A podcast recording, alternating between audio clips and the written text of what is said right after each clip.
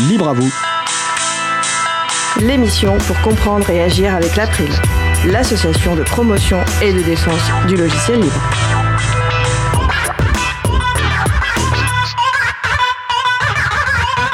Bonjour à toutes, bonjour à tous. Après une petite pause, Libre à vous est de retour. J'espère que vous avez passé une belle fin d'année 2022. Pour commencer 2023, je vais reprendre les propos de Magali Garnero, la présidente de l'April. Un zeste de réussite, un soupçon d'imprévu, une pointe d'humour, le tout arrosé d'amitié et d'amour. Meilleurs vœux à vous pour cette nouvelle année. 15h30 le mardi, ou en podcast quand vous voulez, c'est le moment que vous avez choisi pour vous offrir 1h30 d'informations et d'échanges sur les libertés informatiques et également de la musique libre. Aaron Swartz, cet informaticien militant des libertés informatiques et de la culture libre, décédé malheureusement il y a 10 ans à l'âge de 26 ans, sera le sujet principal de l'émission du jour. Avec également au programme la chronique d'Antanac sur le thème de la rebooterie, et aussi la chronique de Marie-Odile Morandi sur le thème Connaître les biais, cesser d'en être leur victime. Nous allons parler de tout ça dans l'émission du jour.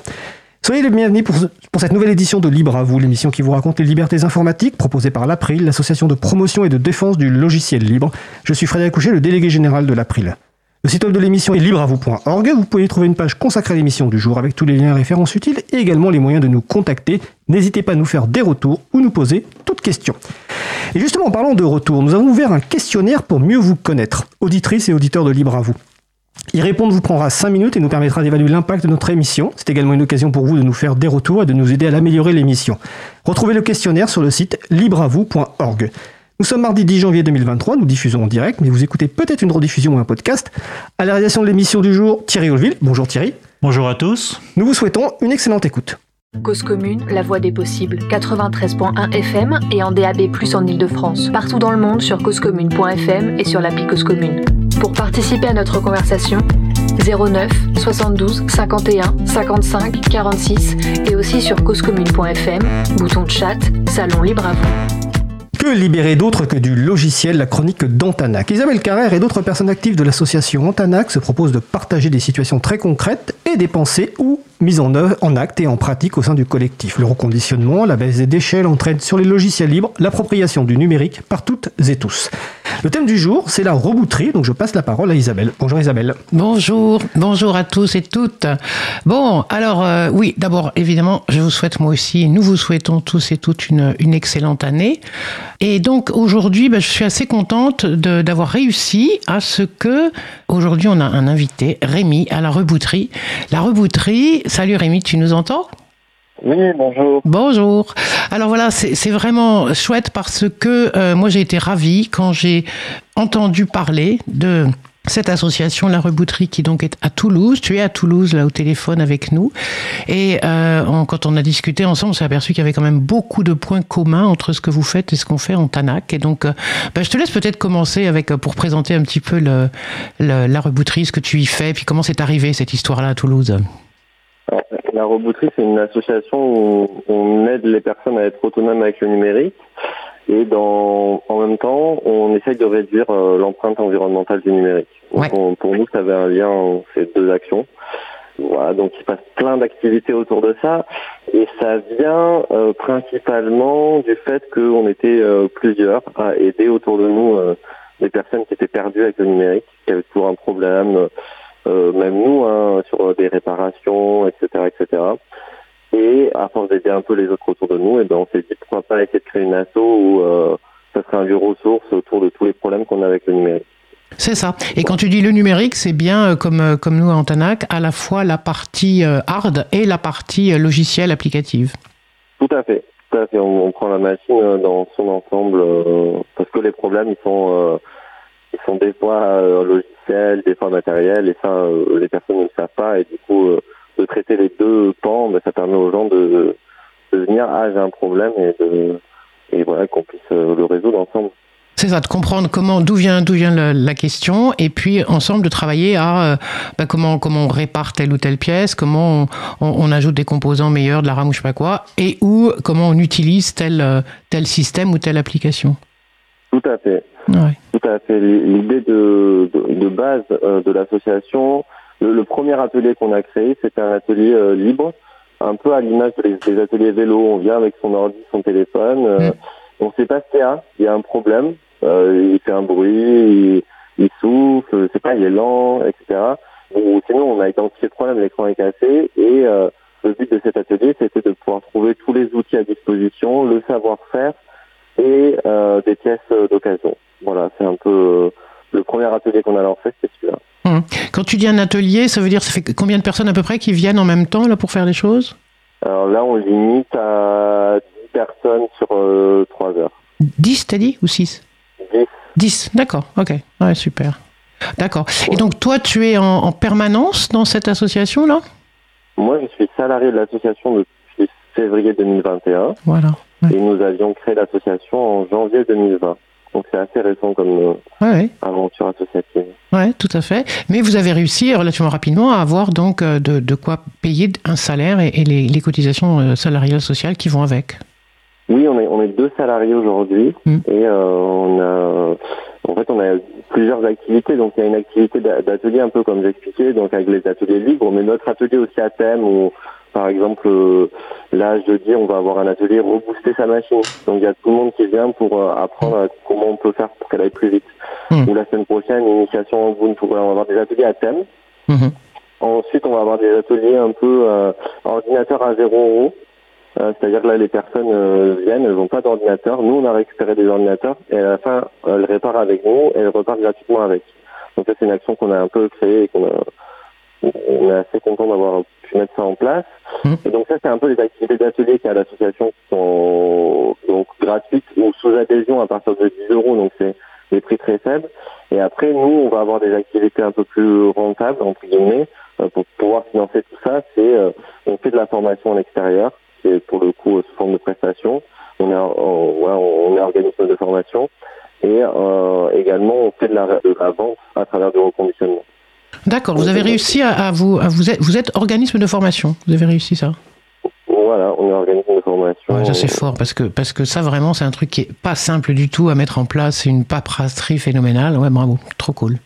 D'accord. Et qui vous donne des ordis alors ceux que vous allez ensuite soit revendre soit donner Alors les ordinateurs on récupère euh, majoritairement auprès de particuliers. Après on récupère en point de collecte en déchetterie et auprès d'entreprises on a ces trois voies de, de collecte.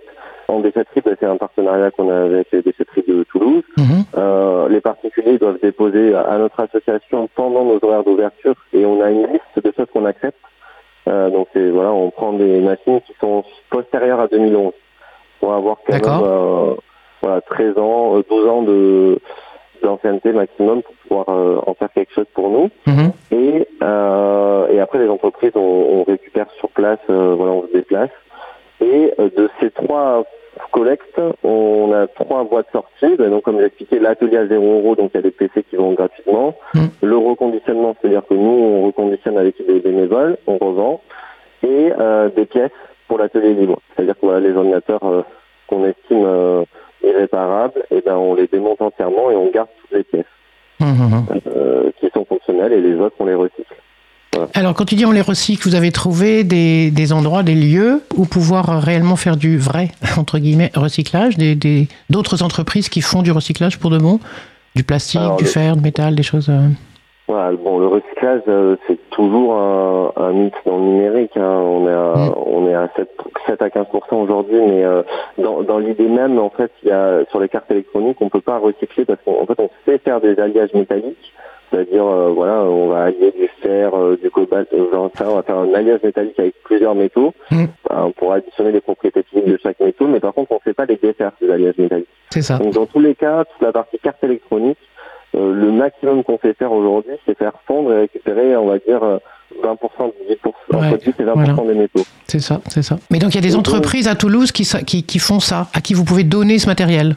Voilà, on a une entreprise. Euh, il faut savoir que parce que toutes ces entreprises qui font du recyclage informatique euh, se mettent derrière des normes européennes et, euh, hum, hum, c'est hum, compliqué vraiment. On avait commencé un partenariat, on s'est rendu compte que en fait ça, ça partait en Afrique. On a arrêté à voilà. avant de. Tout à fait. Mais ils avaient voilà, une belle vitrine. Et là, on a trouvé une personne, donc les recyclages, ils sont Allemagne, Italie, Espagne, on a suivi. Mais voilà, il faut, faut pas s'imaginer que c'est vraiment nous, c'est la dernière solution. C'est-à-dire que on a le plastique qui est pété en deux, dans ce cas-là, on, va pouvoir s'en servir. Mais si le plastique est encore bon, on, démonte tout et on, le garde ce plastique. On va essayer de hmm. garder vraiment toutes hmm. les pièces au maximum. Et alors, du coup, quand tu dis on le garde, ça, ça, ça appelle une autre question qui est nous aussi, on essaye en Antonac de garder les choses, mais au bout d'un moment, notre local, il est un petit peu plein. le, le, lieu dans lequel vous êtes, là, euh, j'ai vu un peu des quelques images là, sur le site de, de, la rebouterie, mais le lieu sur lequel vous êtes, c'est quelle surface C'est quel, euh, quel emplacement dans Toulouse? Alors, nous, en quartier, euh, en quartier populaire, on a donc l'emplacement, c'est un peu ça. Donc, c'est au Minimes, euh, c'est un quartier dans, dans, le nord de Toulouse. Hein, il y a un, un petit quartier qui s'appelle les Mazattes dans les Minimes, voilà, c'est ça. Uh-huh. Et ensuite, en fait, on va avoir un- une salle d'atelier de 50 mètres carrés. Donc là, on accueille le public. Euh, voilà, c'est pour ça qu'on va avoir des groupes de euh, Ouais, 10 c'est ça, 10 maximum. personnes. Ouais. Mm, mm. Un bureau de 10 mètres carrés pour les salariés et ensuite derrière une salle de stockage de 35 mètres carrés. C'est pas une grande salle de Ouais. stockage, Ouais. Mais en fait, nous on s'en sort parce que vraiment on démonte tout très rapidement. On garde pas les machines. les Ouais, machines euh, on a un logiciel de stock, on a un process de stock, on est vraiment très euh, professionnalisé sur ce côté-là. Waouh. Euh, Qu'est-ce que vous utilisez comme logiciel de stock. Pardon, je t'ai coupé. Tu utilises quoi comme logiciel de stock Donc, C'est avec un logiciel libre qui s'appelle Dolibar. on, on peut gérer. Ok, ouais, avec Dolibar. Ok, super. ouais, on peut gérer les stocks avec. Bon, génial. Ben écoutez, super. La prochaine fois que je passe à Toulouse, euh, je passe vous voir. Et j'invite tout le monde, les plaisir. auditeuristes, à, à passer vous faire un, un signe aussi. Et si tu parlais de bénévolat, peut-être c'est l'occasion aussi là que des gens qui nous écouteraient, qui seraient à Toulouse, puissent euh, passer vous voir. Merci beaucoup, euh, Rémi. On va s'arrêter là. La chronique, je t'avais dit, hein, c'est une petite chronique. On pourrait parler longtemps encore de plein des sujets qui sont les tiens et les nôtres. Mais ok, merci beaucoup à toi. Eh Et bien, puis, avec euh, plaisir. Bonne continuation. À très bientôt. Merci. Bonne émission à vous. Merci. Au revoir. Merci. Ciao. Eh bien, merci Isabelle et puis merci à Rémi. Je précise que Dolibar, en plus de gérer des stocks, en fait, gère une activité associative ou professionnelle complète, compta, gestion d'adhésion, etc. Je pense qu'on consacrera d'ailleurs un jour un sujet principal à cette, ce logiciel libre qui est développé principalement en France. Donc, c'était la chronique. euh, Excusez-moi, chronique d'Antanac, j'ai été perdu. Antanac qui sont euh, nos voisines au 18 rue Bernard Dimet dans le 18e arrondissement euh, de Paris. Donc n'hésitez pas à passer. Je vous rappelle d'ailleurs que chaque premier vendredi du mois, nous organisons un apéro donc au studio de la radio, donc au 22 rue Bernard Dimet. Et Isabelle est euh, à chaque fois présente. Donc le prochain, c'est le, bah, le premier vendredi de février. Donc de mémoire, je vais le tenter, 3 février 2023, de mémoire, à partir de 19h. Super, Euh, merci beaucoup. Ben, merci à toi. Nous allons faire une pause musicale. Après la pause musicale, nous parlerons d'Aaron Swartz, informaticien, militant des libertés informatiques et de la culture libre, décédé malheureusement il y a 10 ans à l'âge de 26 ans. En attendant, nous allons écouter Pas le temps par Odysseus. On se retrouve dans 2 minutes 40. Belle journée à l'écoute de Cause Commune, la voix des possibles. Cause commune 93.1 Amour et paix sur terre, tous les humains sont frères, libres et égaux, mais ce n'est que théoriquement. Augmentation des pauvres, et ça pendant que d'autres oppriment, exploitent ou s'enrichissent impunément. Un monde inique, pourrait-il en être autrement? Dis-moi si c'est possible et quand.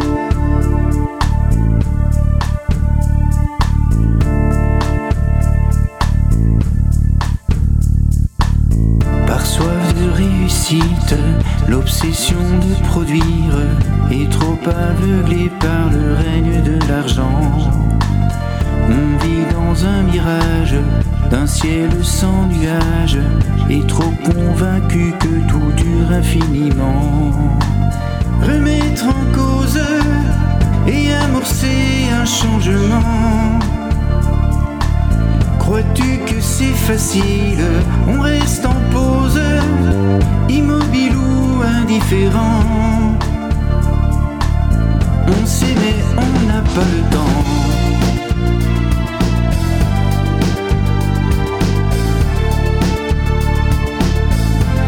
Mais on n'a pas le temps.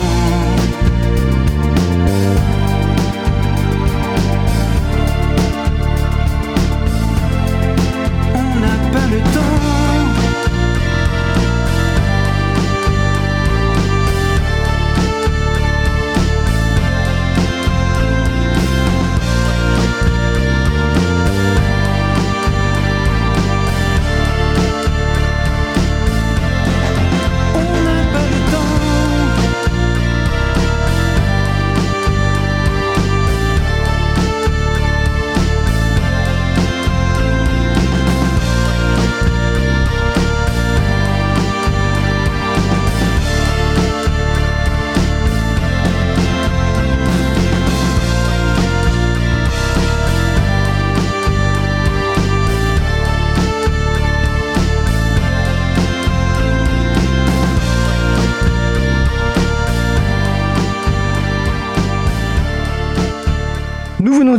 Pas le temps par Odysseus, excusez-moi, la rentrée difficile, euh, disponible sous licence art libre.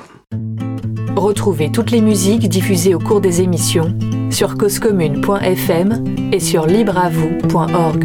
Libre à vous, libre à vous, libre à vous. L'émission de l'April sur les libertés informatiques. Chaque mardi de 15h30 à 17h sur Radio Cause Commune, puis en podcast. Nous allons passer au sujet suivant. Allons poursuivre par notre sujet principal qui va porter sur Aaron Swartz, cet informaticien militant des libertés informatiques et de la culture libre décédé malheureusement il y a 10 ans le 11 janvier 2013 à l'âge de 26 ans. Alors le sujet a été préparé et va être animé par J que vous avez l'habitude de retrouver dans, dans, ses chroniques habituelles, je crois que c'est la prochaine d'ailleurs, c'est mardi prochain, avec deux invités, donc au studio Amel Guiton et par téléphone normalement Flore Vasseur, donc je vais passer la parole à J et à ses invités. Merci Fred. Alors, demain, effectivement, ça fera 10 ans que Aaron Swartz nous a quittés. Donc, Aaron Swartz, qui était un, petit prodige de l'informatique, écrivain, militant politique et activiste américain. Mais il était avant tout un passionné de liberté, d'émancipation et de justice. Ça a donc été une perte immense pour les mouvements militants autour de ces questions lorsqu'il s'est donné la mort le 11 janvier 2013 à seulement 26 ans, à la suite d'un acharnement judiciaire sur lequel nous allons revenir en deuxième partie d'émission. Avant cela, nous allons parler de l'histoire d'Aaron Swartz, de tout ce qu'on lui doit, de ce qu'il a accompli au cours de sa trop courte vie, et on conclura en faisant un point sur son héritage tant technique qu'humain et politique. Et pour cela, effectivement, hein, comme l'a dit Fred, j'ai le plaisir d'accueillir deux invités. Donc tout d'abord, au téléphone, nous avons Flore Vasseur, qui est journaliste, cinéaste et bien sûr écrivaine, notamment du livre Ce qui reste de nos rêves, qui raconte l'histoire d'Aaron Swartz, publié aux éditions des Équateurs en 2019. Bonjour Flore Vasseur. Bonjour. Et dans nos studios, nous recevons Amaëlle Guiton, journaliste au quotidien Libération, spécialisée en sécurité informatique, également autrice de Hacker au cœur de la résistance numérique, publiée aux éditions Au Diable Vauvert en 2013. Bonjour Amaëlle Guiton. Bonjour. Alors, une première question peut-être, bah déjà, euh, est-ce que j'ai oublié des choses euh, en, vous présentant toutes les deux et bah, comment vous en êtes venu à vous intéresser euh, à l'histoire de Aaron Swartz? On va commencer par Flore Vasseur. Oui, merci. Bonjour, euh, bonjour à vous. Merci de faire cette émission, c'est important. Euh, je suis tombée sur Aaron euh, parce qu'il était sur mon chemin d'écrivain, d'activiste certainement. Moi, je me suis mise à écrire à la suite du 11 septembre. Je me suis mise à douter de tout ce qu'on nous racontait sur ce qu'était la liberté et nos idéaux. J'ai fait un gros parcours d'écriture et puis assez vite, je me suis intéressée à la figure des lanceurs d'alerte et de tous ceux qui doutaient en fait. Et Aaron a tout de suite été là. Je pense que lui et moi, on avait euh, peut-être 20 ans d'écart, mais euh, euh, il y avait cette, cette même rupture, qui, il, y a, eu cette même émerveillement. enfin, je comprenais son émerveillement pour la technologie. J'ai pas du tout ses talents de codeur et de, et de, technicien, mais je comprenais et je pense que je, je souscrivais à cet idéal-là de ce que pouvait faire la technologie dans nos vies. Et Aaron a été l'un des premiers dès 2001 même un petit peu avant, à voir que ça se retournerait contre nous. Et il nous a prévenus. Euh, moi, j'ai commencé à vraiment comprendre ce qu'il racontait en 2007-2008. Et puis, je, l'ai lu, euh, car il écrivait beaucoup, vous l'avez dit, sur un blog où il mettait tout en, gratuit, en, licence libre. Et je me suis toujours dit que c'était quelqu'un qui comptait et qu'un jour, je, raconterais. Je travaillais un peu avec Julian Assange à l'époque, je regardais la figure du lanceur d'alerte. Je me disais que j'avais le temps. Et puis Aaron s'est suicidé et là j'ai tout arrêté. Et je me suis dit qu'on avait perdu quelqu'un de tout à fait majeur, qu'on était passé à côté de lui, que c'était une perte immense. Et j'ai passé quatre ans de ma vie à essayer de comprendre pourquoi il s'était suicidé en fait. Parce que son désarroi, sa colère, son idéal de justice, son idéal de liberté me parlait euh, plus que tout en fait. Et voilà pourquoi et comment j'ai croisé sa route. Merci. Euh, Amael, du coup, même question. Comment vous êtes venu à vous intéresser à, Alors moi, j'ai pas passé 4 euh, ans à travailler exclusivement sur le personnage, mais c'est un nom qu'on croise inévitablement quand on s'intéresse à l'histoire de l'Internet, aux impacts politiques et sociaux de l'Internet, qui est en gros le, sujet qui fait, euh, on va dire, un peu le, fil à plomb du travail que j'essaie de faire depuis quelques années. Et donc, c'était un nom que j'avais croisé évidemment avant sa mort et, euh, que j'ai croisé aussi beaucoup après, parce que c'est en fait c'est ça qui est assez frappant, c'est que on en parlera. Hein. Il, a été investi dans, beaucoup de projets portés par des, figures de, des libertés sur Internet, du partage de la culture, de l'accès à la connaissance. Il a initié certains de ces projets, donc il a laissé des traces.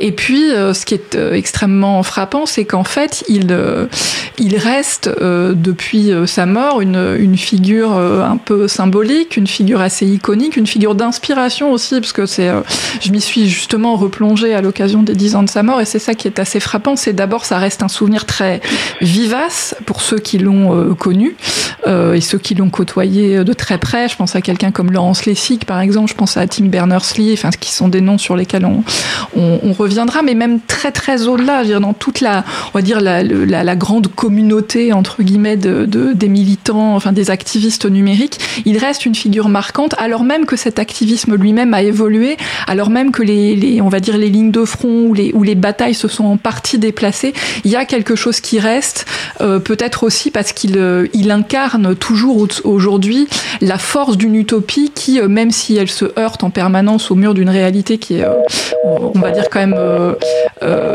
assez, dystopique à, bien des égards, il, il, reste cette, cette figure justement d'inspiration et de mobilisation. Très bien, oui. Euh, alors, une des choses pour les gens qui, ne, nous écoutent, qui ne connaîtraient pas Aaron Swartz, il y a quelque chose qui est assez surprenant finalement. Tout à l'heure, donc, euh, Flore Vasseur nous disait qu'elle euh, qu'elle s'y était intéressée dès 2001-2002, et j'ai dit qu'il était décédé à 26 ans en 2013. Donc, ce qui nous montre quand même qu'il a fait des choses très très jeunes. et du coup, comment bah, finalement un tout petit garçon à, 12-13 ans arrive à, a participé, bah, vous avez parlé de Laurence Lestig, donc il a participé avec lui notamment à la création des licences Creative Commons, c'est quand même quelque chose d'énorme, et il avait, euh, je crois, 13 ou 14 ans à ce moment-là. Alors c'est toujours un peu compliqué d'utiliser le terme de génie parce qu'il est très galvaudé, mais il y a quand même de, manière euh, évidente une précocité intellectuelle assez incroyable et une agilité effectivement avec l'outil informatique qui est aussi euh, incroyable. Il y, a, un documentaire qui est sorti en 2014 qui a été réalisé par Brian Knappenberger qui s'appelle The Internet Soundboy et on voit ça très bien, y compris parce qu'il nourrit d'images d'archives données par la, euh, enfin c'est donné par la famille, donc on le voit effectivement tout petit. C'est un enfant très précoce, c'est un enfant très curieux et, surtout c'est un enfant qui, euh, moi c'est ça que je trouve extrêmement frappant, c'est que euh, cette formule en fait de l'enfant d'internet, elle est vraiment, elle, elle est très juste, je trouve, parce qu'elle dit quelque chose de, du fait que pour lui, c'était quelque chose de très naturel, c'était un milieu très naturel, et, du coup, il a eu des intuitions, effectivement, euh, qui, euh, qui peuvent sembler assez euh, bluffantes, en particulier pour un enfant de son âge. C'est-à-dire que quand à 12 ans, il invente un quasi Wikipédia avec quelques années d'avance qui s'appelle The Information Network.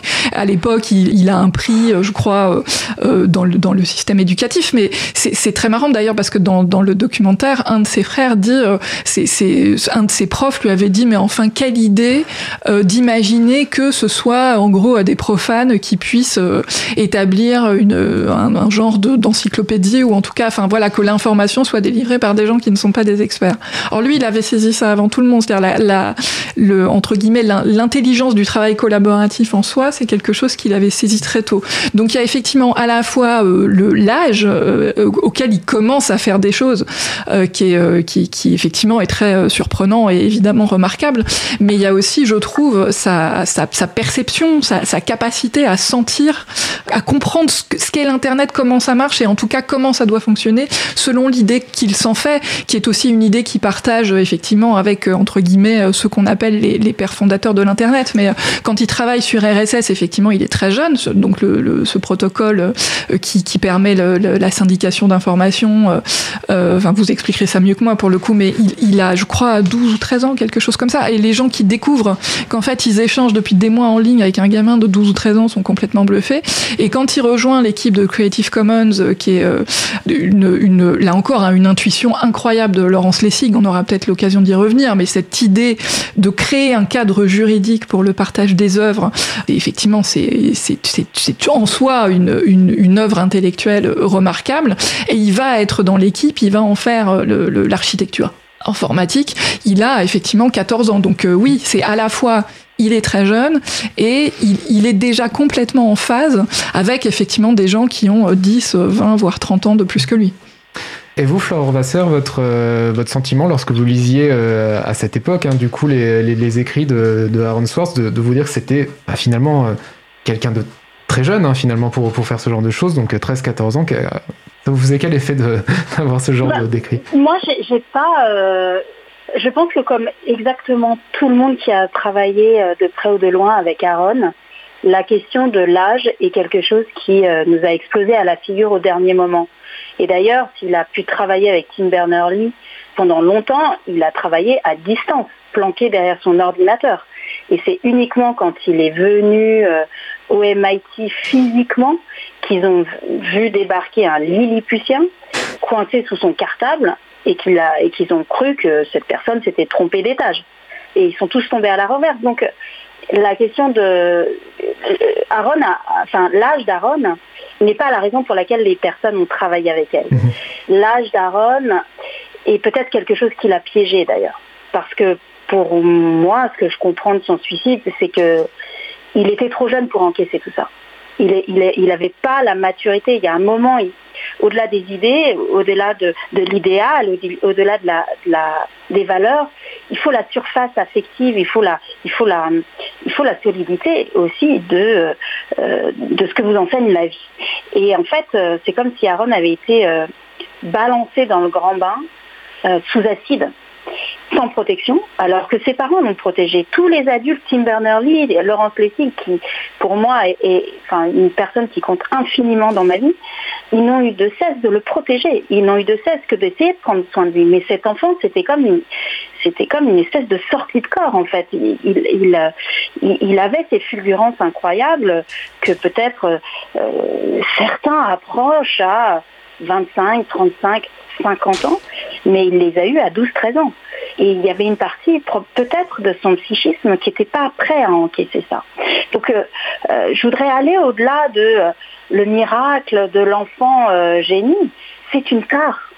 Mhm. C'est une tare d'être aussi brillant si jeune. C'est une, c'est comment résister à cette folie-là? Comment résister à cette, à, ces informations-là que parfois, voilà, le langage ne, comment dire, ne, ne sait pas saisir. Et d'ailleurs, euh, alors vous allez dire je suis romancière, mais je, crois que c'est pour ça que vous m'avez invité. Aaron a eu des énormes problèmes euh, physiologiques. Mhm. Il était euh, taraudé, vrillé des journées entières sur son canapé à cause de coliques néphrétiques. D'où ça vient, pourquoi, comment, on n'a jamais su l'expliquer. Bah, moi, je pense très nettement que son corps n'encaissait pas. Et, ça a contribué à, ce, à, cet itinéraire de comète, mais aussi euh, avec des moments de joie immenses, mais avec une douleur en fait, et, euh, euh, physique. Et je pense qu'on n'interroge jamais assez en fait le prix que payent ces génies-là, de leur vie, mais aussi de leur corps et de leur temps en fait. voilà. D'accord. Alors je, fais juste une petite parenthèse pour euh, les gens qui nous écoutent. On a parlé de deux personnes donc, qui sont Tim Berners-Lee, donc lui c'est l'inventeur euh, du, World Wide Web, hein, donc euh, de la partie d'internet qu'on utilise le plus couramment, et Laurence Lessig qui est juriste américain spécialisé dans la propriété intellectuelle, donc à l'origine notamment des Creative Commons qu'on utilise oui. Tim Berners-Lee qui est britannique, je me permets de, le rappeler parce que c'est toujours intéressant de se souvenir que le web a été inventé en fait en Europe et euh, en particulier au CERN en Suisse. Euh, on a parfois cette espèce de complexe vis-à-vis de, du numérique qui serait totalement dominé par les États-Unis. L'histoire est heureusement, heureusement plus complexe. Effectivement, oui. Alors, pour en revenir à Ron Swartz, donc bon, on, on va pas forcément épiloguer sur tout le côté technique. Voilà, on, on peut, on pourrait citer aussi le fait qu'il a participé à la création des flux RSS, du site web Reddit, alors qui n'est pas extrêmement connu en France, mais qui est un site extrêmement populaire aux États-Unis. Markdown, on a parlé des Creative Commons. Mais euh, finalement, ce qui aussi caractérise beaucoup le personnage de, Aaron Swartz, c'est son côté militant. Et c'est probablement une des choses, euh, effectivement, euh, comme le disait Fleur Vasseur, qui a eu un, énorme impact sur sa vie, jusqu'à un impact assez tragique. Donc, Amel, qu'est-ce que vous en pensez?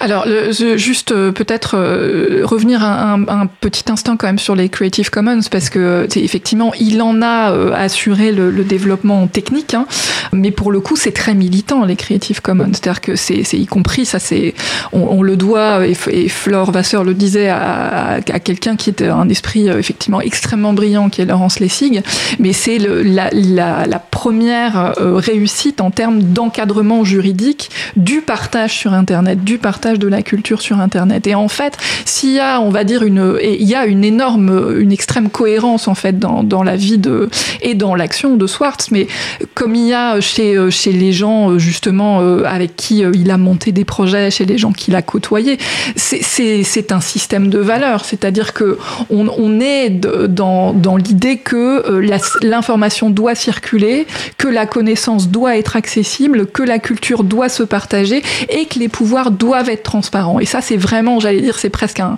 un, paquet de manière générale qu'on retrouve euh, euh, dans le militantisme numérique de l'époque. Et c'est effectivement quelque chose qui a euh, été une espèce de, de marqueur, en fait, de tout, à peu près, je pense en réalité, euh, Bon, Reddit, c'est un peu particulier parce qu'il était dans un moment, on va dire, c'est un peu son moment start-up, mhm. qui a été en réalité très court parce que très vite, il s'est senti en décalage, en fait, avec cette histoire-là. Mais c'est presque l'ensemble de ce de ce à quoi il a participé ou de ce qu'il a initié est vraiment guidé par ces idées de l'accès à la connaissance, du partage de la culture et de la transparence des pouvoirs. Euh, et on le retrouve y compris jusqu'à SecureDrop, qui est donc ce logiciel qui permet la transmission de documents confidentiels et qui est aujourd'hui utilisé par le Guardian, le New York Times euh, ou, euh, ou, Forbidden Stories d'ailleurs, qui est le collectif de journalistes à l'origine des révélations sur Pegasus. C'est avec Kevin Poulsen, qui est donc un, un ancien pirate informatique reconverti dans le journalisme, qu'il imagine Secure Drop.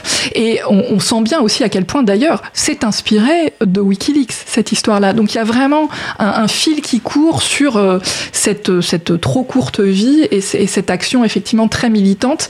Euh, ce qui est aussi assez frappant, d'ailleurs, c'est que euh, sur la fin de sa vie en particulier, dans les dernières années, on sentait aussi qu'il allait, de manière générale, qu'il y avait une ouverture à des questions qui n'étaient pas que numériques. Mais c'est bon, il y, a, de toute façon eu, euh, j'ai l'impression, hein, entre Laurence Lessig et lui, euh, beaucoup de conversations. Et, Lessig, à ce moment-là, était déjà engagé dans sa bataille contre euh, la corruption du système politique américain. Mais Swartz avait, en 2010, co-créé une ONG qui s'appelle Demand Progress et dont le périmètre va bien au-delà de ces seules questions. Donc on est à la fois effectivement sur ce noyau dur de, on va dire, des idéaux des pionniers de l'Internet, hein, sur la décentralisation, la liberté, le partage, la transparence, mais mais il y a un cheminement aussi qui va vers sur vers quelque chose de, plus large et, de, très clairement politique. Oui, d'ailleurs, euh, tout à l'heure, on parlait du, du, 11 septembre 2001. C'est vrai qu'il a été aussi, euh, il a été aussi en opposition au Patriot Act, euh, ce qui, dans un contexte post 11 septembre aux États-Unis, n'était pas forcément une position évidente à assumer. Est-ce que nous avons encore Flore Vasseur au téléphone ah, J'explique juste que les petits bips que vous entendez, c'est quand on a un problème de connexion avec Flore Vasseur, mais Thierry qui est en régie va la rappeler. Très bien. Donc, bah, en attendant, oui, donc, euh, bon, effectivement, donc Patriota que j'en parlais, est aussi opposé à SOPA, et il avait effectivement, euh, de manière plus large, euh, cette participation à tout ce qui est open data, de regarder sur les données gouvernementales. Il y a, a eu watchdog.net par exemple. On pourrait aussi parler de, du, euh, du, je sais pas comment on dit, passeur ou pacer. Pacer. Pacer, c'est ça.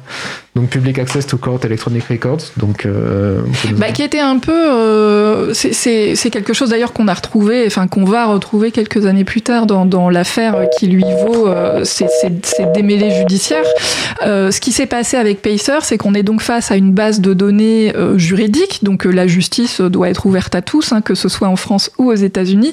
Sauf que pour les obtenir, il fallait payer. Alors payer certes une somme modique, mais multiplié par le nombre de pages, ça peut vite faire beaucoup.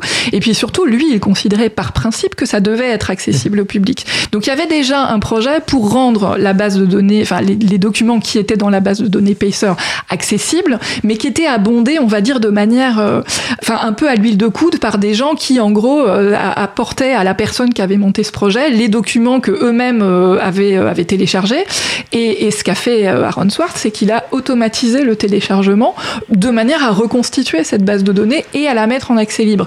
ce, qui est, à signaler d'ailleurs, parce que c'est évidemment pas anodin, c'est que ça lui a valu sa première enquête par le FBI euh, et que les poursuites ont fini par être abandonnées parce qu'il a quand même bien fallu se rendre compte qu'il n'avait absolument rien fait d'illégal en l'occurrence puisque c'était des documents qui étaient censés être, euh, être accessibles au public. Oui, Fleur Vasseur je, Alors c'est très étonnant, mais c'est un point de détail dont on discutera à euh, Maëlle et moi. Mais alors pour le coup, je suis pas du tout d'accord sur le fait que les poursuites ont été abandonnées. Sur Pacer ah, pardon, pardon, excusez-moi. non, non, je parlais, oui, oui, je parlais que de Pacer, évidemment. Oui, okay, c'est JSTOR, c'est une autre affaire et précisément, elles n'ont pas été abandonnées du tout. Et ça aussi, on va en parler effectivement euh, après la pause musicale. Oui, Fleur, Vasseur, donc du coup, sur le. Donc, au moment où on a été coupé, donc on parlait du, euh, de, son opposition au, Patriot Act et euh, du fait que finalement, sa, militance, effectivement, s'est étendue au-delà du numérique pour aller finalement un peu. Ben, déranger certaines instances gouvernementales. C'est quand même quelque chose qui, qui a beaucoup joué dans, dans sa vie. Oui, alors moi je, dirais que pour euh, les idéaux dont on euh, a parlé Amael sont justes, mais, mais en fait pour lui la technologie n'était qu'un outil et ce dès le démarrage au service de cet, idéal. Quand il, quand il écrit les prémices de, Wiki, de, de, Wikipédia, il est déjà dans un acte militant et il a 12 ans. Tout ce qu'il fait, même son écriture, enfin tout est, tout est militant en fait, tout est engagé, tout est partage, tout est recherche d'un idéal, le partage de la connaissance, l'élévation des populations avec la connaissance c'est vraiment son cheval de bataille. Alors, il ne le formalise pas nécessairement, mais c'est quelqu'un qui est passionné par ça et qui voit dans la technologie le moyen de le faire. Mais la technologie, puis assez vite d'autres choses. Et pour le coup, je voudrais, revenir sur la relation euh, entre Larry et Aaron parce qu'elle est clé. Et, euh, et c'est Aaron qui fait bifurquer très vite Larry Lessig et qu'il fait sortir des Creative Commons, enfin de tout le point de focalisation qu'il a mis sur les Creative Commons pour aller sur la dénonciation de l'influence dans l'argent en politique. Parce qu'en fait, euh, Aaron le voit avant Larry et il le cornérise en lui disant mais qu'est-ce que tu vas faire de ta vie euh, quand tu, tant, que, tant que tu ne t'adresseras pas au problème le plus important, l'influence de l'argent en politique, tu ne toucheras à rien. Il a, et, donc il est encore dans la technologie, mais il, en fait, il voit que la technologie va être vérolée et très vite vrillée par l'influence de l'argent. Et il voit très bien que c'est un système, pardon, que c'est quelque chose d'absolument systémique qui va, se passe sur exactement tous les pans de la vie. Donc c'est pas Larry qui fait bifurquer Aaron, c'est Aaron qui fait bifurquer Harry. Lui-même, il m'a engineered. C'est quelqu'un qui était, qui, à force de questions, vous faisait totalement bifurquer. Et donc, son, tout est politique Aaron. Dès, la première ligne de code, il a, et parce qu'il le dit lui-même, il dit j'ai pas le temps pour faire autre chose ne gaspillez pas mon temps. Il est hyper dur avec les autres. Euh, il est complètement euh, omnubilé par son temps et par ce mot affreux, maximisation de son temps, mais par son efficacité. Et tout ce qu'il aura développé n'est que le brouillon du truc d'après. Il apprend, il apprend. C'est une énorme courbe d'apprentissage. Et ça, je voudrais vraiment qu'on insiste parce que parle beaucoup de technologie, de choses qui, qui c'est vrai, ont existé. Mais moi, je voudrais qu'on voit la courbe d'apprentissage à l'œuvre, effectivement, ce qu'il a légué au fur et à mesure, dont on se encore, euh, le flux RSS, euh, euh, même si, bon, voilà, Reddit, on peut dire c'est son côté start-up, c'est son moment start-up, n'empêche qu'il a gagné les moyens de pouvoir être totalement libre derrière. Parce que oui, il, faisait partie des trois fondateurs et qu'il a très très vite vendu et qu'après il s'est dit maintenant je vais, je vais ne faire que ce que j'aime, c'est-à-dire être utile. Et cette, enfin, cet engagement-là, est juste fou en fait. Surtout euh, dans un moment où effectivement, euh, bah oui, il y a le Patriot Act, euh, il y, a tout, y a, voilà, les choses commencent à être sur la table pour qui regarde de près ce qui est en train de se passer. Avec non seulement les outils d'un côté, la menace terroriste de l'autre, la façon dont les pouvoirs s'en servent pour se retourner contre les populations. Aaron le voit, en 2003-2004, il commence à écrire les premiers textes là-dessus. On va mettre 15 ans à comprendre. Merci. Euh, donc je vous propose qu'on fasse la pause musicale maintenant. Euh, écoutez, avec- plaisir. Je vais juste peut-être préciser que par rapport à ce que vous venez de dire, euh, Florent Vasseur, que la Relay Six était lancée dans la, dans la primaire démocrate, je crois, en 2015 pour réparer justement la démocratie, lutter contre la corruption, donc suite euh, aux propos que vient d'expliquer, enfin, ce que vient d'expliquer euh, euh, Florent Vasseur. Donc on va effectivement faire une pause musicale, mais on va rester dans le thème. Vous venez d'écouter la voix de G. Vous- maintenant, vous allez voir le G qui a une chanson qu'il a consacrée il y a quelques années justement à Aaron Swartz. On se retrouve dans environ 4 minutes. Belle journée à l'écoute de Cause Commune, la voix des possibles.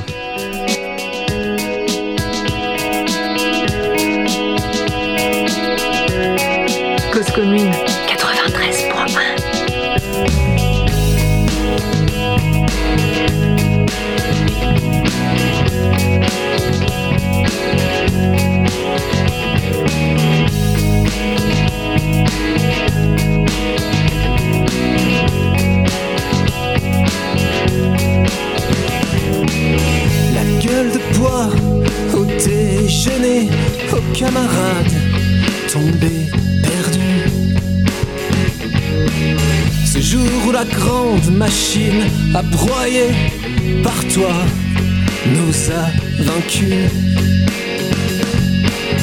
Entré dans notre beau confort, on croyait à une guerre sans mort. Croyait-on même à une guerre, notre contestation? Et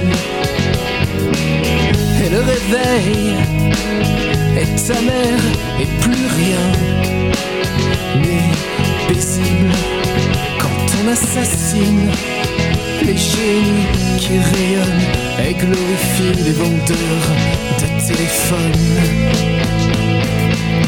Aaron, Aaron, pour ce que l'on donne. Combien de frères qu'on emprisonne Combien de luttes qu'on abandonne Aaron, les sanguinaires de guerre lasse qu'on mis à terre C'est qu'ils souffrent et qu'on est fiers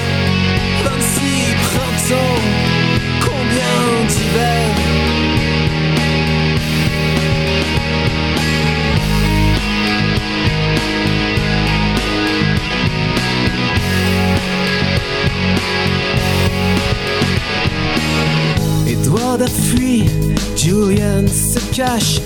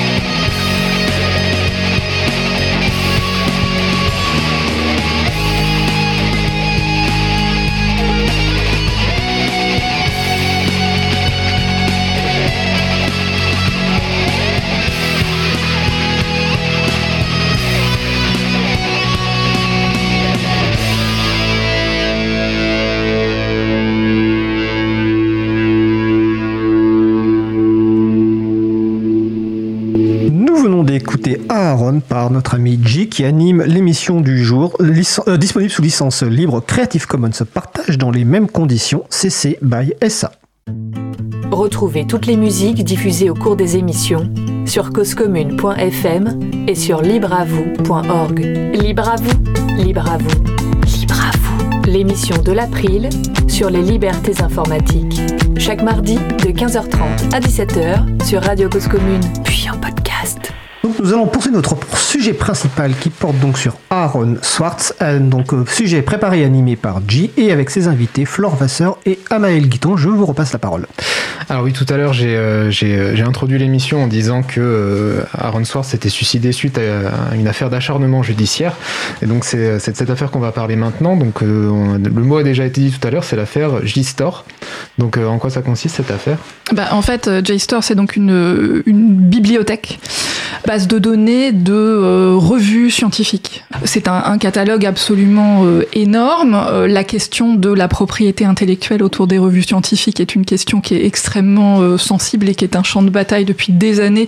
Il y a beaucoup de gens hein, qui ont déjà, d'ores et enfin, depuis longtemps, hein, dénoncé cette, cet écosystème qui effectivement fait que bah, l'accès à la connaissance scientifique est, difficile et par définition payant et qu'en plus même les pour les chercheurs eux-mêmes c'est une vraie difficulté et donc on comprend bien tout ce qui pouvait pousser quelqu'un euh, comme Swartz à essayer de, casser cette barrière là et en fait euh, ce qui s'est passé très concrètement c'est que il a téléchargé donc des millions d'articles scientifiques dans la base JSTOR depuis un local du MIT dans lequel il avait euh, glissé un ordinateur. Il, il a été filmé, il a été arrêté, il y a eu une longue enquête et surtout il y a effectivement eu des poursuites qui étaient extrêmement extrêmement lourdes euh, puisque euh, euh, je crois qu'au début on parlait de quatre chefs d'inculpation et donc d'une peine maximale de 35 ans de prison. Sur la fin il y a eu une, une inculpation supplémentaire, hein, ce qu'on appelle un superseding indictment dans, dans le jargon juridique américain. On était passé à 13 chefs d'inculpation et à une peine maximale théorique de 50 ans. Bon, on voit bien effectivement la disproportion. Après, évidemment, dans les faits, le- les réquisitions euh, hypothétiques du procureur étaient plus courtes, hein, mais elles étaient déjà énormes. C'est-à-dire que, et puis il y a, aussi derrière ça tout le problème du plaidé coupable, hein, qui est un problème qui n'a pas touché que Aaron Swartz, mais qui est un, un problème de manière générale dans la société américaine. Dans son cas, le bureau du procureur lui proposait euh, de requérir six mois de prison s'il reconnaissait l'intégralité des charges, et sinon c'était sept ans. Donc on voit quand même bien qu'il y a quelque chose là qui ne fonctionne absolument pas. Et d'ailleurs, au lendemain de- de- du suicide d'Aaron Swartz, Lessig l'a écrit sur son blog, hein, euh, en, parlant de honte euh, dans ce qui s'était passé dans cette, procédure judiciaire.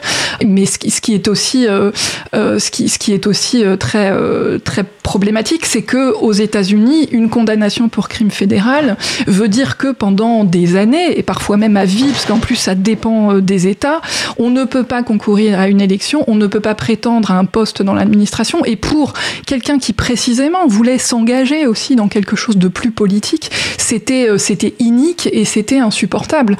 Euh, donc après, bon, c'est évidemment c'est toujours complexe de euh, de, de voir de- déterminer la part de, de, de ce qui a pu le pousser à, à commettre l'irréparable, mais c'est bien évident qu'une procédure telle que celle-ci ne peut évidemment pas euh, arranger les choses et a de quoi, a de quoi désespérer.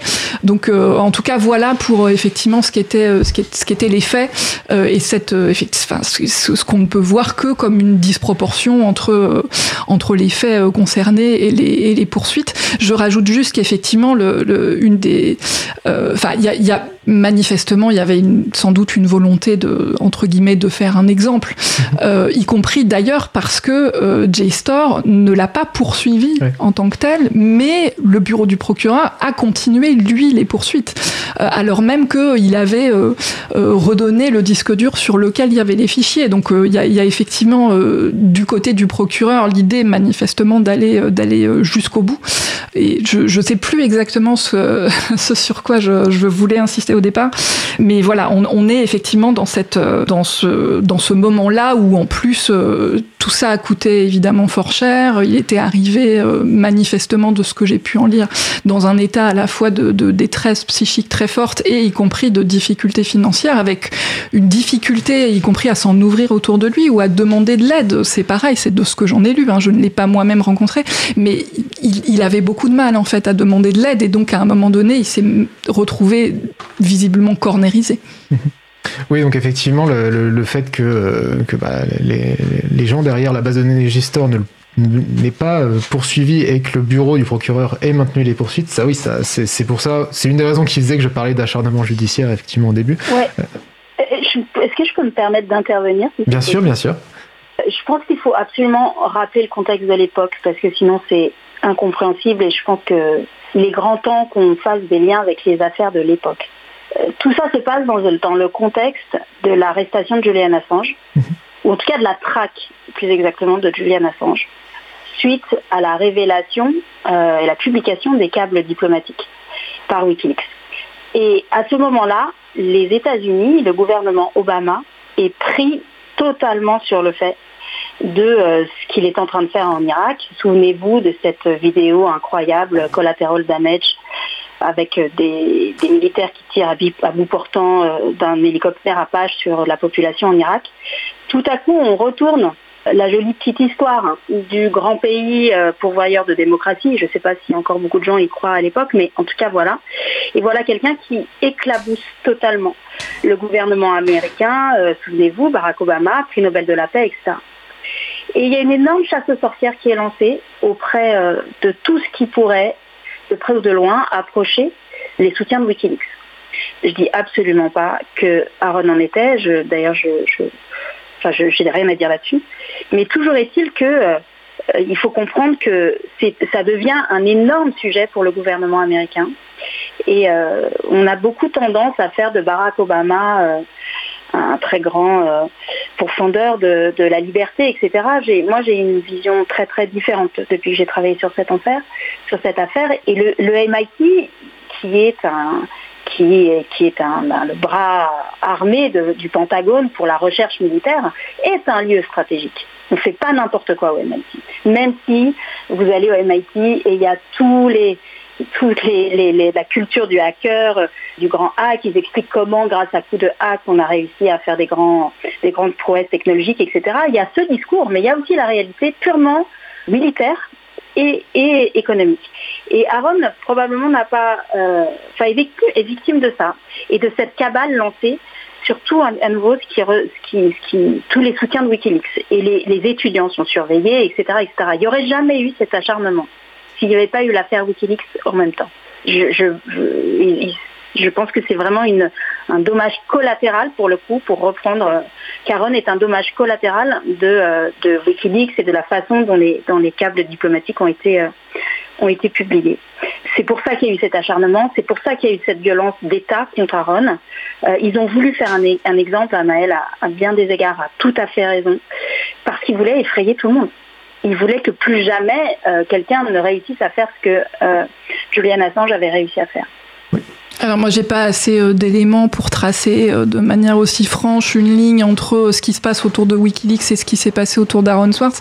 Je voudrais juste quand même ajouter qu'à l'époque il y a, a de, vraies batailles qui, qui continuent d'ailleurs à bien des égards autour de la question de la propriété intellectuelle quand même. C'est-à-dire qu'on on est aussi dans un moment. Enfin il faut pas s'imaginer que ne serait-ce que la, la, création des licences Creative Commons a fait beaucoup, ça a fait vachement plaisir à l'époque, notamment aux industries culturelles on sait que c'est un, c'est un, un terrain d'affrontement euh, extrêmement fort aussi. Il l'était à l'époque, y compris parce que la question du partage de la culture, peut-être d'ailleurs plus qu'aujourd'hui, hein, je pense, était un, quelque chose de, euh, on va dire, qui, était, qui était très présent dans le débat public. Je dis que ça l'était sans doute plus qu'aujourd'hui, parce que j'ai l'impression que ces questions-là, pour plein de raisons sur lesquelles on reviendra peut-être, elles sont, elles sont un peu passées à l'arrière-plan d'autres, on va dire peut-être d'autres luttes plus difficiles ou on va dire plus plus urgente peut-être, mais en tout cas, à l'époque, cette question-là était, euh, elle, elle, était extrêmement forte. Et, et, en tout cas, ce qui est certain, c'est qu'on ne peut pas comprendre cette procédure judiciaire euh, contre Aaron Swartz euh, en, en, dehors de l'affrontement euh, à minima, de l'affrontement spécifique sur la propriété, la propriété intellectuelle et des enjeux qui sont évidemment autour, qui sont y compris des enjeux économiques très forts. Oui, mais alors, enfin, bon, ça c'est un débat qu'on aura entre nous, mais franchement, par rapport au poids de, l'influence diplomatique des États-Unis dans le monde, je pense que ça a pesé moins. Et honnêtement, G-Store, après, a été très très éclaboussé par cette affaire. Comme vous l'avez dit, Maël, ils n'ont pas attaqué eux. Et ils se sont retrouvés au milieu de cette, de cette affaire. Ça a été pas génial pour leur marque. Et d'ailleurs, ils ont libéré une partie du contenu derrière. Je voudrais rappeler quand même que la fondation euh, Bill Gates, Bill Gates, quand même le roi euh, de la propriété intellectuelle, a décidé que sa fondation n'octroierait plus jamais aucun financement à des associations, à des projets qui ne partageraient pas en libre accès leurs euh, résultats. Et ça, c'est éminemment lié aussi à ce qui s'est passé autour d'Aaron sur le combat même de la question de la propriété euh, intellectuelle et de la recherche. Alors au-delà de, je ne parle pas de l'industrie de, de, l'entertainment auquel euh, Aaron sur cette affaire-là ne s'est pas attaqué. Il s'est attaqué aux, documents de recherche et à la recherche académique dans le monde et à sa capacité à circuler pleinement pour le bien-être de l'humanité. Là-dessus, son, suicide, sa disparition n'a pas été euh, sans effet d'ailleurs. Bah, d'ailleurs, ça me permet de faire la transition. Je voulais voulais pas qu'on, termine cette émission sans parler de l'héritage de, de Aaron Swartz, donc parce qu'il nous a quittés, euh, on l'a dit, hein, donc ça fera, ça fera 10 ans demain. Mais ben, bon, encore une fois, on va passer très vite sur les aspects techniques. Le RSS, euh, même s'il est abandonné par euh, les GAFAM et compagnie, ça reste quand même une brique très importante d'Internet. Reddit, sixième site le plus consulté aux États-Unis. Les Creative Commons maintenant sont devenus bah, massivement utilisés. Cette émission de radio est sous licence Creative Commons si je dis pas de bêtises, non? Alors, je peux même préciser que les flux RSS sont très utilisés dans les podcasts. Oui. Parce qu'une façon de s'inscrire et de suivre un podcast, c'est via un flux RSS. Mais bien sûr, l'héritage le plus important, euh, il est sans doute sur tout ce qui est euh, open data. Euh, donc, il y, a eu, y a eu pas mal de choses qui me voulaient depuis ce, ce temps-là. Amel Guiton, vous pouvez nous en parler? Bah, en fait, c'est probablement d'ailleurs le, le, le, champ dans lequel les choses ont le plus euh, progressé depuis euh, la mort d'Aaron Swartz. C'est la question de, de des publications, euh, ce qu'on appelle en open access, donc en accès ouvert, et de manière générale l'accès aux publications scientifiques. C'est, j'ai, un, il se trouve que je, voilà, j'ai un papier qui, qui sort demain justement là-dessus, et j'ai eu un, un échange assez rapide sur le sujet avec Brewster Kalle, qui est donc le, fondateur de l'Internet Archive, euh, et euh, qui a travaillé avec Aaron Swartz sur l'Open Library, qui est donc à la fois un catalogue euh, et une bibliothèque numérique. et il, signale, il soulignait, et à très juste titre, qu'en fait, l'accès ouvert est devenu un élément de politique publique, y compris, c'est le cas aux États-Unis, avec, je crois, une directive de l'administration en début d'année là-dessus. C'est qu'en gros, à partir du moment où on fait de la recherche publique, eh ben, il faut publier en accès ouvert. Euh, c'est aussi le cas en France euh, avec euh, le plan dit science ouverte, etc. Donc on voit effectivement que là-dessus, il y, a eu, y a eu des avancées, en particulier sur l'idée qui, bah, à l'époque, n'était pas tout à fait aussi évidente que quand on fait de la recherche publique, les résultats doivent être par définition publics. Donc si c'est autant sur, sur d'autres domaines dans lesquels Aaron Swartz est intervenu, il y a eu des, on va dire, des retours de bâton, hein, autant, au moins dans ce champ-là, il y a eu de, vrais progrès. Et alors, y compris, euh, c'est en France, il y a eu pas mal de discussions là-dessus. Euh, il y a quelques années, au moment, des débats sur la loi Le Maire, on va dire, il y a des, pas qui ont quand même euh, été franchis. C'est parfois long, c'est complexe, etc. Et puis on voit que dans d'autres champs, par contre, bah, ça progresse quand même beaucoup moins. Mais en tout cas, de ce point de vue-là, il y a eu de vraies avancées. Oui. C'est quand même pas de, de petites victoires. Flore Vasseur, vous voulez réagir à ce sujet aussi? Je suis d'accord sur l'aspect euh, technique et sur le, l'héritage euh, et la façon dont le milieu en fait a réagi à, ce qui s'est passé pour Aaron. Hein. pour moi, sa disparition a mis en abîme en fait la folie de cette décision, effectivement, de privatiser euh, les fruits de la recherche publique ou de la recherche d'une manière générale. Je dirais que c'est pas l'apanage. Je, reviens là-dessus. C'est pas du tout que j'aime Bill Gates, mais franchement, pour le fait que le fait que sa fondation force chacun des chercheurs à publier en accès libre le résultat des recherches financées par eux c'est quand même assez énorme. Moi, j'ai plus envie de parler de la question de la jeunesse et de la question des fulgurances et de la question, euh, la réaction des adultes et, de, de, ce que nous pouvons faire, nous, par rapport à ces, euh, enfants qui débarquent euh, avec un canal, je ne sais pas, une intelligence, euh, une force, et que nous ne savons pas nécessairement décoder euh, euh, et que nous ne voyons pas en fait. Et j'ai l'impression qu'ils sont nombreux. Aaron, euh, je dirais pas qu'il voulait, facile l'a dit un jour, qu'il voulait changer le monde. Euh, il était euh, d'ailleurs très sérieux sur le sujet. Euh, certains adultes l'ont pris au sérieux et puis beaucoup ont, eu peur de son intelligence. Si le gouvernement a lancé une cabale contre lui, c'est parce qu'ils avaient, peur de ce qu'il ferait de cette intelligence-là. Moi, c'est une histoire qui me vrille en fait. C'est comme si tout ce qui sortait de la médiocrité était quelque chose qui devenait un problème en fait. Et là, je pense que là-dessus, on a tous une responsabilité. On a tous une euh, on a tous une responsabilité à, accueillir les personnes qui nous sortent de notre confort, en fait, y compris notre confort mental. Et à nouveau, aujourd'hui, je trouve que la jeunesse est très puissante là-dessus. Mais on préfère ne pas entendre, on préfère euh, mettre ça sur une crise d'adolescence, un moment de rage, un moment de colère, alors que les messages sont stellaires et limpides. Et pour moi, c'est euh, c'est ce que Aaron euh, m'a dit en fait.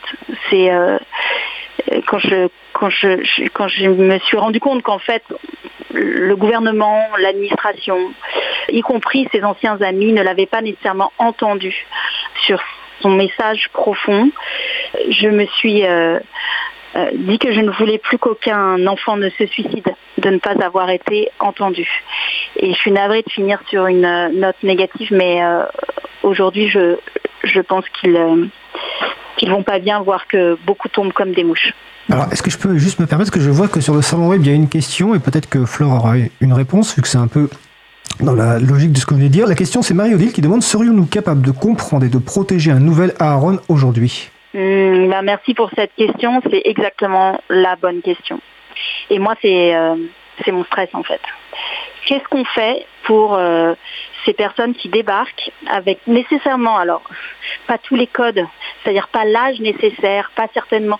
On est habitué à attendre ce genre de, de, je dirais pas de prophétie, mais en tout cas de travail de la part de gens qui sortent de tel diplôme, machin, etc. Qu'est-ce qui se passe quand ça arrive très vite, que c'est pas médié, que ça sort brutalement, euh, que c'est euh, voilà, comment est-ce qu'on est capable de faire ça? J'aimerais que l'histoire d'Aaron nous serve de leçon. Je pense que c'est d'ailleurs pour ça que j'ai écrit ce, ce livre, c'est pour ça qu'après j'ai fait un, je dédie ma, ma vie à ça en fait. Euh, mon film Bigger Than Us parle exactement de ça. Alors il n'y a pas que la technologie dans la vie, euh, il n'y a pas que à cet endroit que le sort de l'humanité se joue. Euh, il se joue à plein d'endroits sur la sécurité alimentaire, sur euh, les questions des migrations, sur bien sûr le climat, sur les questions de la corruption, sur les questions des conditions faites aux femmes, etc.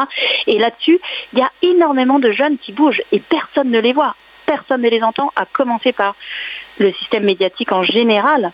On écoute toujours et encore les mêmes experts avec les mêmes théories, avec les mêmes euh, façons de penser, qui sont exactement ces façons de penser contre lesquelles Aaron euh, luttait, la propriété privée, la propriété intellectuelle euh, strictement définie, le droit d'auteur complètement galvaudé. Enfin, voilà, tout ça, cette idée de séparation, Aaron fait partie de ces personnes-là qui sont venues nous dire que tout était lié que nous étions liés. Il est venu réincarner une étude, pas une étude, pardon, une, analyse de, quelqu'un qui était à des millions de, peut-être de, en tout cas, bon, de possibilités, hein, de, liens peut-être, qui est Pierre Teilhard de Chardin, un jésuite paléontologue du début du XXe siècle, qui a dit finalement, il a, il a, il a eu cette prophétie dès 1930. Il a dit un jour il y aura une technologie qui sera comme un cortex mondialisé pour permettre à l'humanité et à l'univers d'avoir une conscience de lui-même. Aaron, il a défendu cette idée-là. Aujourd'hui, il y a plein de, je, vois plein de jeunes qui arrivent, alors pas nécessairement avec cette portée philosophique-là, mais qui, qui arrivent et qui se disent, on est dans un moment complètement stratégique de l'histoire, de la vie, comme Aaron le savait. Il faut que je mette mon corps en travers de la route, comme Lessig le fait ces jeunes-là, je pense qu'il est dans notre devoir à tous, qu'on soit libriste, journaliste, écrivain, politique, parents, profs, etc., de protéger ces gens-là. Eh ben, merci beaucoup pour ce message en tout cas. Pour rebondir sur quelque chose, essayer d'être un peu, un peu positif malgré tout, on peut se dire que malgré effectivement cet acharnement qui l'a, poussé au suicide et malgré effectivement la, puissance que peut avoir euh, la machine euh, étatique, on va dire, je sais pas comment on pourrait dire, quand, quand, elle veut euh, faire barrage à ce genre de personnes, il y a toujours, voilà, les lanceurs d'alerte existent toujours. Edward Snowden, par exemple, est un, très bon exemple, même si effectivement il était, beaucoup, il était plus âgé que, que Aaron Swartz, mais ça l'a pas empêché de faire, de faire les révélations qu'on sait. On pourrait aussi parler, pour, pour revenir dans le, la problématique de la science libre de SciHub, qui est une, donc un site web qui a été créé par une étudiante hein, en, en, neurosciences euh, au Kazakhstan, Alexandra Elbakian, et qui, euh, alors c'est un site clairement pirate, hein, je veux dire, qui, est, illégal dans, beaucoup de pays, pour ben, distribuer le, le, les, les, articles scientifiques qui sont normalement payants ben, de manière complètement libre et gratuite. Euh, Amel, vous pouvez nous en parler? Bah, moi, en fait, j'aurais surtout envie de, de, de, de, dire que ce qui, pour conclure effectivement sur une note entre guillemets un peu optimiste, sur le, le caractère, euh, je trouve assez euh, assez inspirant toujours de la figure de Swartz. En tout cas, c'est vraiment comme ça que c'est assez frappant d'ailleurs euh, quand on en parle avec des, gens qui entre guillemets sont des, des militants de l'internet depuis longtemps, à quel point ils sont toujours effectivement attachés à cette figure.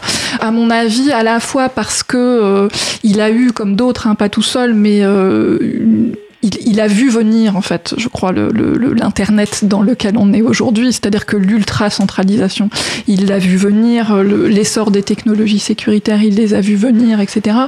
Et même si, effectivement, l'Internet dans lequel on vit aujourd'hui n'est pas forcément euh, satisfaisant, c'est le moins qu'on puisse dire, et, tourne quand même au cauchemar, il y a quand même cette, euh, cette, cette possibilité toujours de réactiver un certain nombre, un certain nombre d'idéaux, et cette figure-là reste, j'ai l'impression, une, espèce de, point de repère pour beaucoup de gens, même si les choses évoluent, et ça c'est vrai que c'est assez frappant euh, quand, on, quand on regarde, quand on observe aussi ces sphères. Euh, moi je vois depuis quelques années quand même de plus en plus une critique de plus en plus forte de l'informatisation massive du côté effectivement assez, euh, assez aliénant, quoi, que toutes nos relations sociales aujourd'hui avec les administrations, avec les entreprises, sont complètement médiées par le numérique. Et il y a des gens qui aujourd'hui appellent d'une certaine manière à une forme de, de décroissance aussi. Je ne sais pas ce que quelqu'un comme Swartz en, dirait, mais ce qui est certain, c'est que euh, même avec toutes ces évolutions, toutes ces mutations et effectivement ces, ces lignes de front qui, qui bougent un peu, la figure de Swartz reste une référence, reste une figure inspirante et elle est aussi très inspirante, je crois, parce que, enfin en tout cas, moi, les, les gens avec qui j'en ai parlé, ils tous insister là-dessus, c'est sur euh, cette, euh, cette manière de ne jamais effectivement décorréler le code de la politique. C'est-à-dire qu'on construit des outils technologiques au service d'objectifs politiques et on construit des outils technologiques dans un cadre éthique.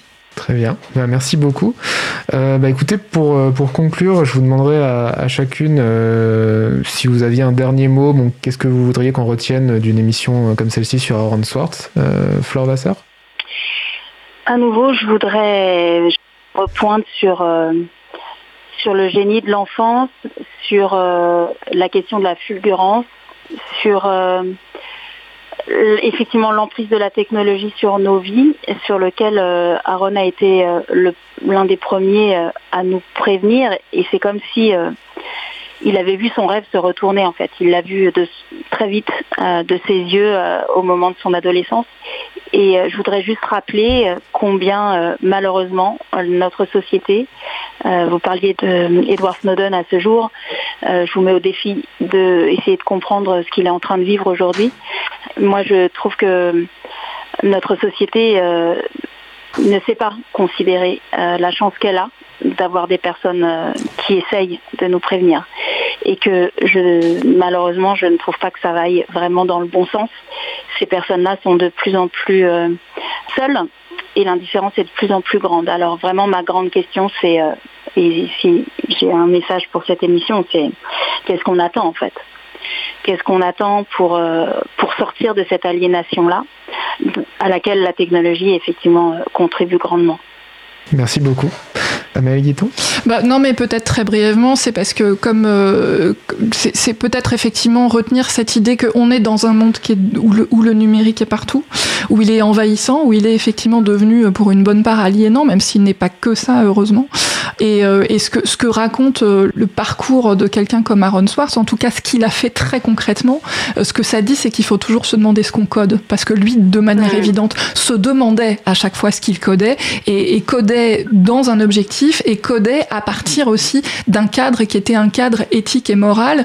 Et, euh, et je crois que pour le coup, quand on voit aujourd'hui le nombre de, de, je sais pas, de formations de développeurs, etc., enfin, on n'arrête pas de parler effectivement de la transition numérique et y compris des besoins que ça crée en ressources humaines avec des guillemets, bah voilà, il faut aussi que les gens qui codent aujourd'hui euh, se redemandent à chaque fois mais qu'est-ce que je code? À, quoi ça sert? Où est-ce que ça va? Pourquoi faire? Et que à partir du moment où effectivement on, on, se demandera un peu plus ce qu'on code, euh, bah peut-être qu'il y aurait des tas de, de, choses qui en fait ne verraient euh, sans doute jamais le jour.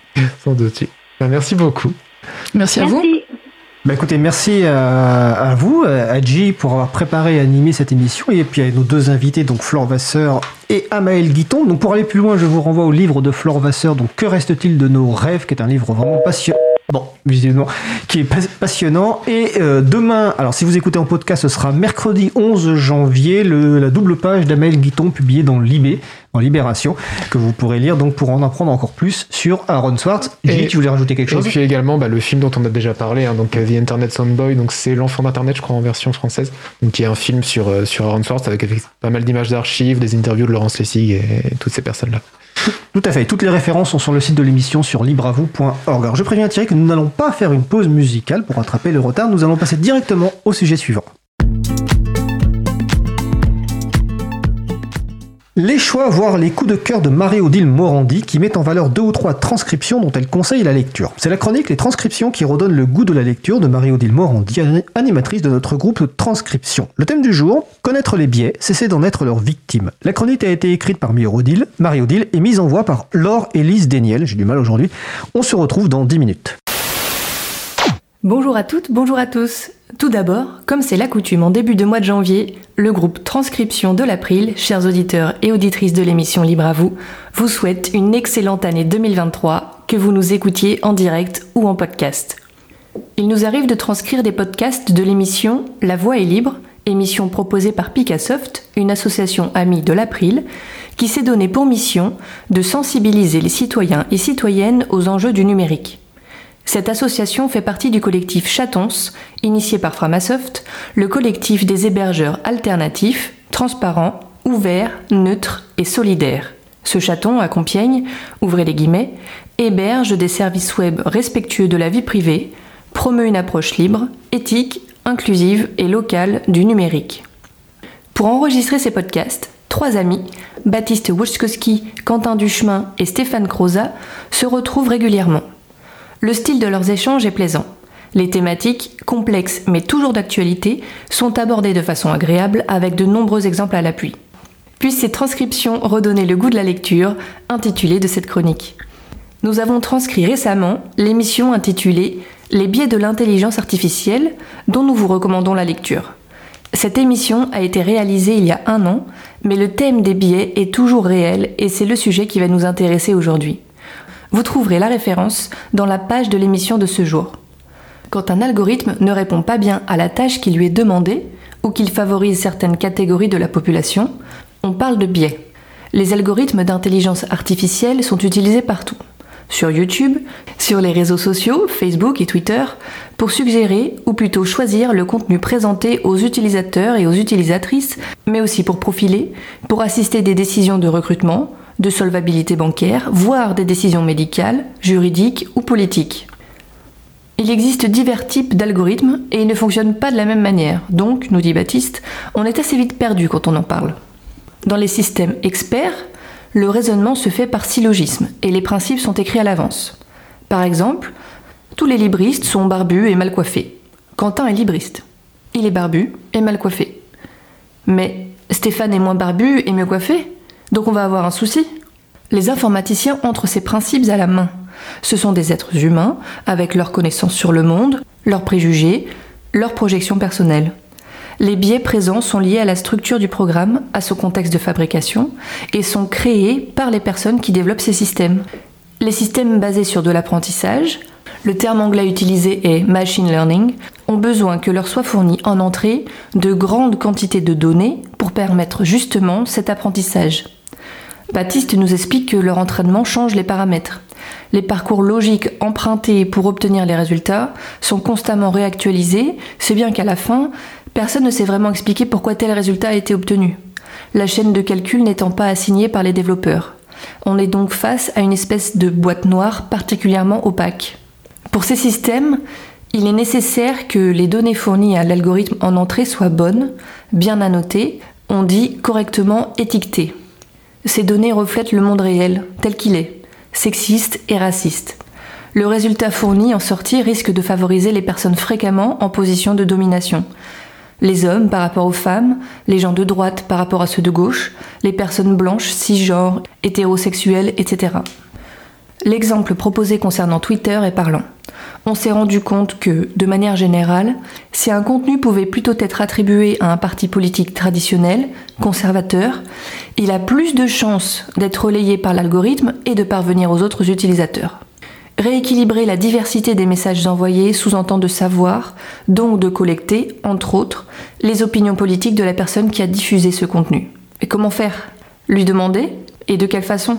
Agir à son insu pour obtenir ces informations? Les objectifs donnés à l'algorithme, les critères choisis, peuvent mener à une discrimination. On parle alors de biais sur les objectifs, présents par exemple dans les algorithmes d'aide au recrutement. Le cas cité concerne Amazon, qui cherchait à réduire le coût de ses procédures de recrutement.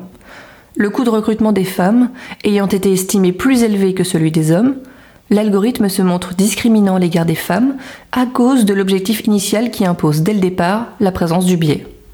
Des biais se rencontrent aussi très souvent quand il s'agit d'algorithmes destinés à exécuter des arbitrages comportant une dimension morale. L'exemple donné est celui du projet Ask Delphi, intelligence artificielle à qui l'on peut désormais demander si ce que l'on compte faire est bien ou mal. C'est très problématique de placer sa confiance dans un tel objet. Il n'existe pas de réponse universelle simple ou facile à une telle question.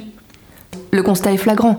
Les algorithmes d'intelligence artificielle prennent les déformations du monde et intrinsèquement les amplifient.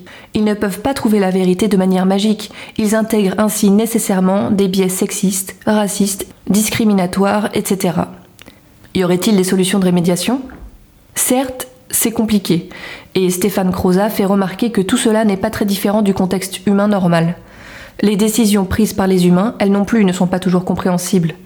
Gageur donc d'espérer que ces algorithmes soient capables de résoudre des problèmes à notre place, de nous remplacer dans des prises de décision, en se disant que, puisqu'ils sont issus de la science, ils se montreront rationnels, neutres, capables d'arriver à la perfection. Nous savons que ce sont des personnes qui font ces algorithmes, des développeurs et des développeuses qui ont leur propre conception du monde et qui risquent de l'y intégrer. Donc, à minima, ces personnes doivent être sensibilisées et formées à toutes ces questions de discrimination et de biais. Il faut ici rappeler une transcription un peu plus ancienne d'une conférence proposée par Marion Magnier en 2020, intitulée Pourquoi les développeurs et développeuses ont besoin d'une formation aux questions d'éthique? Marion est développeuse pour des applications web dans le domaine de la santé. Elle rappelle l'importance de se former à l'éthique, chaque domaine du milieu de l'informatique doit poser un certain nombre de principes auxquels chacun est censé obéir. Il y a toujours un être humain derrière la conception d'un algorithme, même, dit-elle, pour les générateurs automatiques de code qui n'ont pas été créés par d'autres générateurs automatiques de code, mais bien par des êtres humains.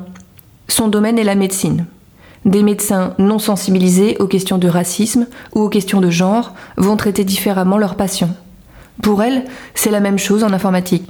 Un développeur non sensibilisé aura des biais de par son éducation, de par son expérience, et risque de les faire ressortir dans son ouvrage. Dans l'idéal, le développeur doit prendre connaissance du cadre fonctionnel, du contexte technique dans lequel il va devoir exécuter le travail demandé. S'il y a des choses dont il n'a jamais entendu parler, comment pourra-t-il les mobiliser dans son raisonnement?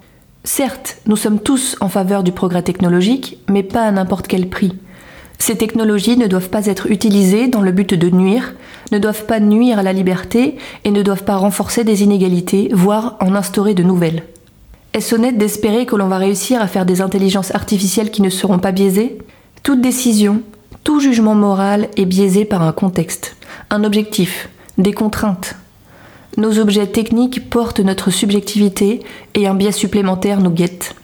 Puisque c'est produit par un algorithme, puisque c'est produit par une machine, on a l'impression que ces algorithmes réfléchissent, sont objectifs, qu'ils vont nous aider à trouver des solutions, que la décision qu'ils vont prendre est impartiale, rationnelle, voire indiscutable.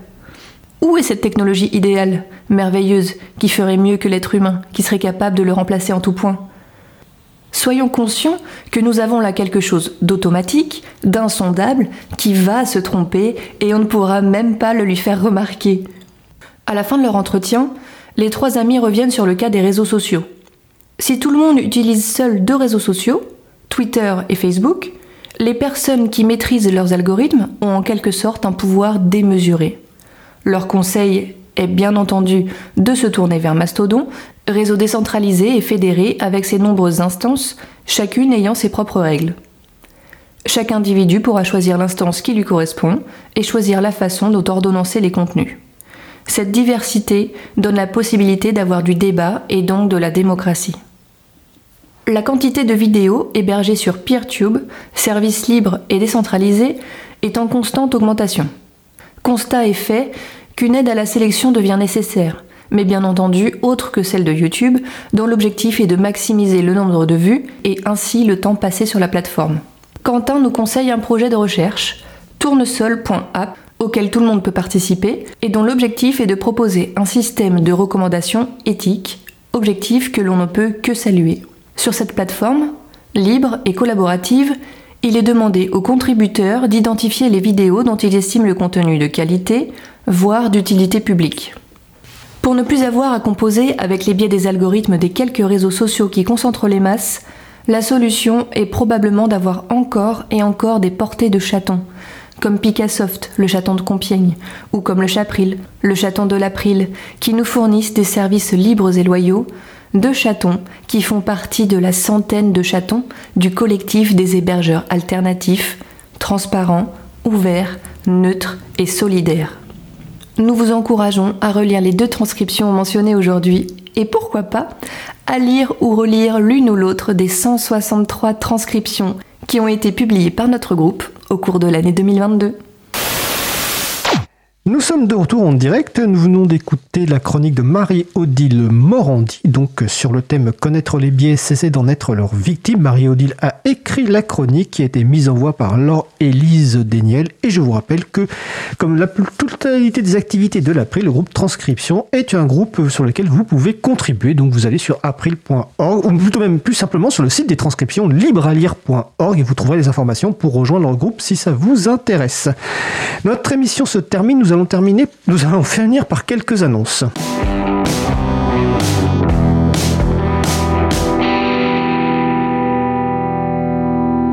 Chères auditrices et auditeurs, nous avons besoin de vous. Nous vous demandons simplement 5 minutes de votre temps. L'équipe de l'émission souhaite en effet vous connaître et vous propose un questionnaire. Vos réponses à ce questionnaire sont très précieuses pour nous. Elles nous permettront d'évaluer l'impact de notre émission et de mieux vous connaître.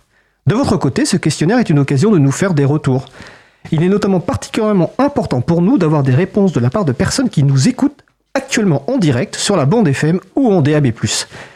L'émission du jour va se terminer dans quelques minutes. Dès la fin de l'émission, prenez simplement 5 minutes pour répondre au questionnaire. Pour cela, rendez-vous sur le site libravou.org. Participez et ensemble, continuons d'améliorer notre émission. Merci à vous. Alors dans les annonces, dans les nouveautés, l'April propose maintenant un sous-boc ou un sous-vert avec d'un côté le logo de l'émission de radio donc euh, Libre à vous et de l'autre une invitation à utiliser les services libres proposés par notre site chapril, chapril.org. Donc ce sous-box sous-vert est disponible sur le site enventelibre.org avec d'autres euh, différents euh, documents comme des t-shirts, des dépliants, etc. Donc n'hésitez pas à en commander pour protéger vos tables et mettre vos verres dessus. Concernant les événements, alors, à Paris, un atelier de changement de système d'exploitation pour téléphone mobile aura lieu samedi 14 janvier 2023 de 14h à 17h à Paris. Du côté de Beauvais, vendredi 20 janvier 2023, Une table ronde sur le thème de l'éducation aura lieu en présence de Magali Garnero, présidente de l'April. Vous retrouverez les informations sur le site consacré à l'émission du jour libreavou.org. Nous avons également euh, publié sur notre site april.org un document de synthèse 10 euh, minutes pour résumer l'activité de l'April en 2022 et poursuivre la dynamique en 2023. Ça va vous permettre de comprendre un petit peu et de connaître l'ensemble des activités de l'association en attendant la publication de notre rapport d'activité complet qui est prévu pour mars 2023. Je vous invite à consulter le site de l'agenda du libre, agendadulibre.org pour trouver des événements en lien avec les logiciels ou la culture libre près de chez vous. Notre émission se termine. Je remercie les personnes qui ont participé à l'émission du jour. Isabelle Carrère, Rémi, G, Flore Vasseur, Amael Guiton, Marie-Odile Morandi, Laure-Élise Daniel. Au manette de la régie, Thierry Olville qui a eu beaucoup de travail, notamment avec le téléphone. Merci également aux personnes qui s'occupent de la post-production des podcasts, Samuel Aubert, Elodie Daniel Giraudon, Langue 1, Julien Haussmann, euh, bénévole à l'April, et Olivier Grieco, le directeur d'antenne de la radio. Merci également à Quentin Gibaud, bénévole à l'April, qui découpera le podcast complet en podcast individuel par sujet. Vous retrouverez sur notre site web libravou.org toutes les références utiles ainsi que sur le site de la radio, causecommune.fm. N'hésitez pas à nous faire des retours pour indiquer ce qui vous a plu mais aussi des points d'amélioration. Vous pouvez également nous poser toutes questions et nous y répondrons directement lors d'une prochaine émission. Toutes vos remarques et questions sont les bienvenues à l'adresse contact at libravou.org. Si vous préférez nous parler, vous pouvez nous laisser un message sur le répondeur de la radio. Pour réagir à l'un des sujets de l'émission, pour partager un témoignage, vos idées, vos suggestions, vos encouragements ou nous poser une question. Le numéro du répondeur 09 72 51 55 46. Je répète 09 72 51 55 46. Cette émission est réécoutable en podcast, seul, à deux ou à plusieurs, selon vos envies. Nous vous remercions d'avoir écouté l'émission. Si vous avez aimé l'émission, n'hésitez pas à en parler le plus possible autour de vous et de faire connaître également la radio Cause La voix des possibles. La prochaine émission aura lieu en direct mardi 17 janvier 2023 à 15h30. L'occasion d'initier un nouveau format de sujet principal intitulé Parcours libriste. L'idée est d'inviter une seule personne pour parler de son parcours personnel et professionnel. Notre premier invité mardi 17 janvier sera Françoise Conil, ingénieure en développement logiciel au CNRS. Nous vous souhaitons de passer une belle fin de journée. On se retrouve en direct mardi 17 janvier et d'ici là, portez-vous bien.